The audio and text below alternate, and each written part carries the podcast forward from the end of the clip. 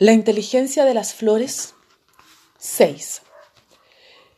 Entre los vegetales que dan las pruebas más sorprendentes de iniciativa, las plantas que pudiéramos llamar animadas o sensibles tendrían derecho a un estudio detallado. Me contentaré con recordar los espantos de la sensitiva, la mimosa púdica que todos conocemos. Otras hierbas de movimientos espontáneos son más ignoradas principalmente las edisarias, entre las cuales la edicera ungrians o esparcillo oscilante se agita de una manera sorprendente.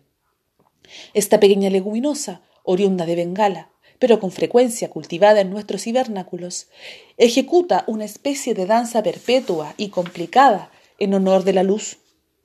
Sus hojas se dividen en tres foliolos, uno ancho y terminal y dos estrechos y plantados en el nacimiento del primero.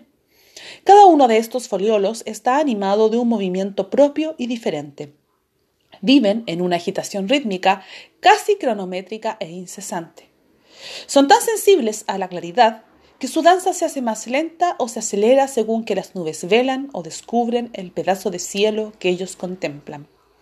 Son, como se ve, verdaderos fotómetros y mucho antes de la invención de Krug, otoscopios naturales.